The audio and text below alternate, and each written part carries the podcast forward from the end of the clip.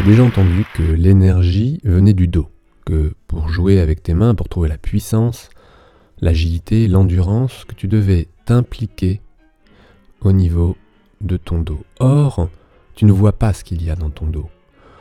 Tu le sens peut-être un peu, mais pas tant que ça.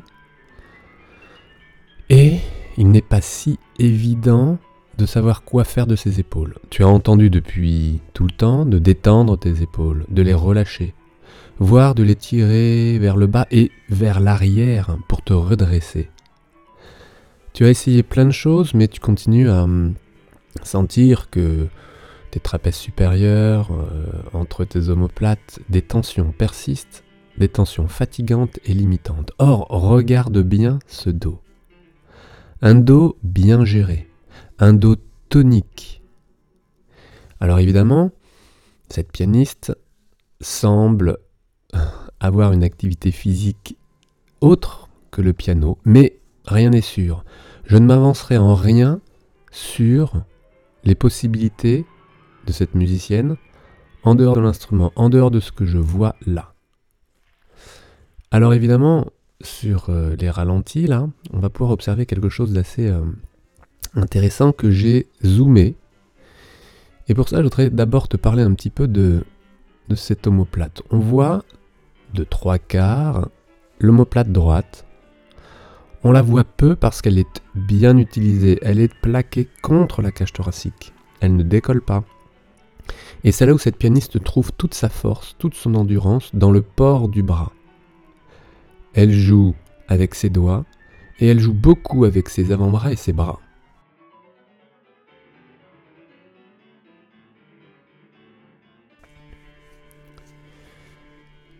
Malgré le fait que la tête s'engage un peu vers l'avant, que le regard lui sert énormément, sa colonne cervicale, son cou, n'est pas trop engagée et ne déstabilise pas sa ceinture scapulaire. Là, on voit bien à quel point elle prend le poids de tout son corps pour aller jouer. Et c'est ça qui m'intéresse. Regardez ce qui se passe au niveau de l'omoplate, à l'instant. On va le revoir au ralenti. C'est une petite erreur, mais vous imaginez une petite erreur sur tout ce temps de travail, de concert qui dure longtemps, qui est intense, qui est impliqué. Regardons au ralenti ce que ça donne. Elle a besoin d'être impliquée avec tout son poids. Et en revenant à la verticale avec son dos, elle relâche un tout petit peu son omoplate qui va basculer et se détacher de son grille costale, de ses côtes. Voilà, maintenant avec une sursollicitation du trapèze supérieur dans ces cas-là. Mais elle reprend immédiatement la bonne dynamique, une dynamique d'engagement qui tient tout au long de son jeu, malgré l'intensité. Et je dirais même l'inverse, c'est que parce que le morceau est intense, parce qu'elle a besoin de cette endurance, de cette dynamique, de cette implication au niveau de ses mains, de cette homogénéité, de cette régularité d'action, qu'elle met en route une colonne vertébrale grande, un dos large, ça va avec des abdominaux bien toniques, des cuisses dès qu'elle rentre dans le clavier, jusqu'au bout du morceau, avec ses cuisses, avec ses abdos, ses fessiers, son dos. Un jeu tonique, mais qui n'est pas tonique uniquement dans ses doigts et ses avant-bras. Sinon, dans ce style euh, d'implication, vous ne finissez pas le morceau, vous ne finissez pas la semaine ou l'année. Donc un dos bien engagé, des omoplates engagées contre la cage thoracique est nécessaire pour arriver à trouver de l'endurance, pour arriver à trouver un confort de jeu. Et c'est bien là du tonus musculaire. Donc l'idée d'arrêter, d'arrêter de, tendre ses épaules est une idée euh, bizarre. Arrêtez justement de relâcher vos épaules. Arrêtez de vouloir relâcher votre dos, votre, vos épaules, votre, votre trapèze supérieur. C'est une erreur qui est enseignée, mais depuis longtemps. Et vous ne l'entendez pas que de la part de vos profs, vous l'avez déjà entendu peut-être de la part de ceux qui vous ont élevé. Tiens-toi droit, relâche tes épaules.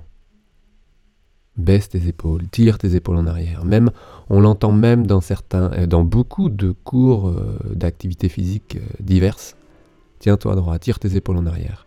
Vous avez remarqué, cette pianiste, en aucun cas, ou juste par relâchement ponctuel, ouais, où ses omoplates reviennent en arrière. Sinon, elle est constamment impliquée, et c'est cette implication constante qui lui donne cette qualité. Entre autres, entre autres, évidemment, beaucoup de travail. J'imagine une motivation, un intérêt, une passion. Une passion dans laquelle elle a su engager son corps. Je vous montrerai également des vidéos où tout est moins clair, ce qui n'empêche pas aux musiciens d'être peut-être même à l'aise, agile en tous les cas et incroyable sur son instrument.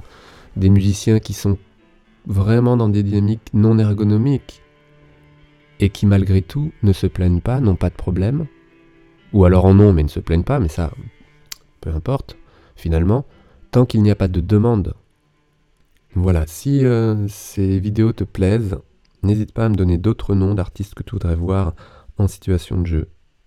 Abonne-toi à la chaîne si tu veux en voir plus et mets un like si ça t'a plu. A très vite.